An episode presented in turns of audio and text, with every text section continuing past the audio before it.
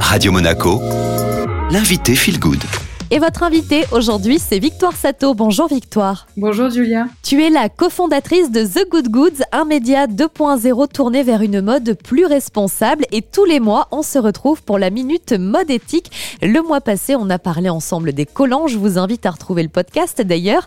Et aujourd'hui, tu nous parles de la mode régénérative. En quoi ça consiste? Alors la mode régénérative, c'est une toute nouvelle manière d'approcher le vêtement et son industrie. En fait, c'est une mode qui considère que le rôle des entreprises qui produisent nos vêtements, au-delà de la réduction et de la compensation de leurs émissions de carbone, c'est de contribuer positivement à la captation des émissions de gaz à effet de serre et de réparer les sols et la biodiversité. Le but final, c'est non seulement de ne plus polluer, mais également c'est d'enrichir la Terre et de, la réparer. Donc pour ça, il faut se réapproprier ce qu'on appelle l'ensemble du cycle de vie du vêtement, c'est-à-dire euh, depuis le design jusqu'à la création de matières premières, l'usage, puis la destruction ou le, enfin par le recyclage ou, euh, par la, biodégradation. Et donc il faut que euh, ces entreprises conditionnent ce cycle de vie de sorte à ce qu'il devienne une ressource et non un déchet pour la planète. Pour ça, il faut partir donc euh, bah, à la racine du vêtement, à savoir euh, la matière première. On utilise préférentiellement des fibres qui sont naturelles et qui sont issues de l'agriculture biologique, faisant elles-mêmes partie d'un processus de culture enrichissant, c'est-à-dire qui n'appauvrit pas les sols comme le font par exemple les monocultures, qui n'utilisent pas de pesticides ou d'engrais et qui respectent la biodiversité locale. C'est ce qu'on appelle la culture en biodynamie.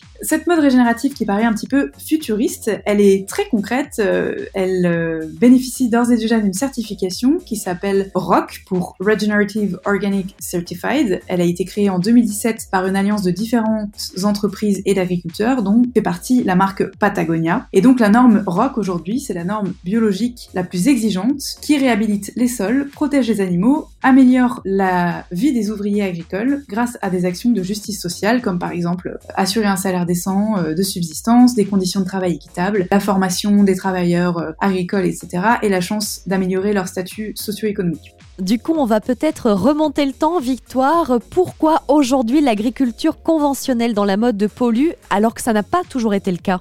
Alors, durant la plus grande partie de l'histoire de l'humanité, les vêtements que nous avons portés étaient issus de fibres cultivées locales qui utilisaient euh, soit des sous-produits de la culture alimentaire, par exemple euh, le cuir ou la laine pour les matières animales, mais également des matières végétales comme le chanvre, le lin ou le coton, dont on, respectait la croissance euh, qui était liée au cycle de la nature. La Première Guerre mondiale signe l'avènement des engrais synthétiques. On développe tout un tas de produits tels que les nitrates, la soude, la potasse, la plupart du temps issus donc de la pétrochimie, hein, de substances premières extraites du pétrole, qui sont des tueurs de tout être considéré nuisible, donc c'est ce qu'on définit par le, suffixe cide, hein, les pesticides, les insecticides, les ovocides, etc., etc. Le but, c'est de faire en sorte de les éradiquer pour booster les monocultures euh, au profit de, l'industrie, par exemple textile, comme c'est le cas du coton. Aujourd'hui, en fait, on a beaucoup de mal à réparer les sols et à les nettoyer de l'ensemble de ces toxiques, les engrais et les pesticides, et c'est extrêmement problématique. Pourquoi? Parce que le sol est l'une des ressources naturelles les plus importantes dont on dispose. D'une part, parce que lorsqu'elle est riche et fertile, elle fournit des nutriments aux plantes et aux animaux dont on dépend pour se nourrir. D'autre part, parce que euh, c'est une des plus importantes réserves de dioxyde de carbone que les plantes extraient de l'atmosphère et qu'elles sont capables de piéger.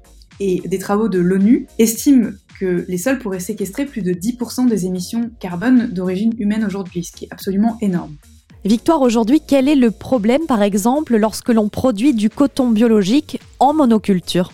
Le problème, c'est que euh, la monoculture nécessite d'éradiquer tout organisme vivant adjacent. Donc ce sont des kilomètres carrés dédiés à la culture du coton sur lequel plus rien ne pousse parce que le sol euh, est dédié à long terme à la croissance de cette fibre. Donc on ne peut pas notamment faire pousser des denrées euh, alimentaires et il n'y a par ailleurs pas d'expansion de la biodiversité, c'est-à-dire des insectes et des animaux adjacents qui vivent et croissent normalement dans un milieu pluriculturel. D'autre part, ça pose un problème parce que le marché du coton bio aujourd'hui, il représente que 5% de l'offre totale de coton dans le monde. Et par ailleurs, on a de plus en plus de mal à vérifier la véracité de l'appellation biologique et c'est un marché qui est soumis à des fraudes. Il y a à l'heure actuelle plus de coton biologique, disons vendu comme étant biologique, qu'il n'en est réellement produit. Alors la bonne nouvelle, hein, c'est qu'on parle, je vous le rappelle, de la mode régénérative avec toi, Victoire. Est-ce qu'aujourd'hui, il y a des marques qui s'engagent concrètement sur ce chemin? Complètement, et il s'agit vraiment d'une révolution. On a mentionné euh, Patagonia, donc à l'origine de la certification.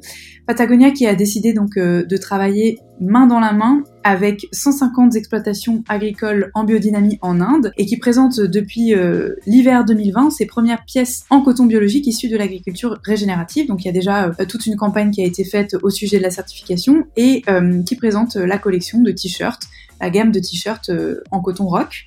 Par ailleurs, il y a la marque Timberland, qui n'était pas euh, très connue pour ses engagements euh, écologiques et qui euh, a vraiment entamé une transition très concrète et qui a communiqué au sujet d'un projet ambitieux. D'ici 2030, elle a annoncé qu'elle utiliserait uniquement des matières 100% issues de l'agriculture régénérative en ce qui concerne le caoutchouc, le coton, la laine, et elle développe également une filière de cuir régénératif aux États-Unis pour continuer à produire les belles boots que tout le monde connaît. Et il existe des marques un petit peu plus nichées, je pense par exemple à Trace Collective, qui est une marque anglaise qui a décidé qu'elle ne vendrait des vêtements que si elle connaissait et qu'elle maîtrisait 100% de la chaîne de production, de la graine plantée pour la matière première à la mise en forme euh, du packaging. Eh bien, c'est une marque qui possède sa propre ferme d'agriculture régénérative, qui file ensuite euh, le lin et le coton qu'elle fait pousser, qui produit ses vêtements, qui sont 100% biodégradables par ailleurs. C'est vraiment une petite révolution. Merci beaucoup, Victoire. Merci à toi, Julia.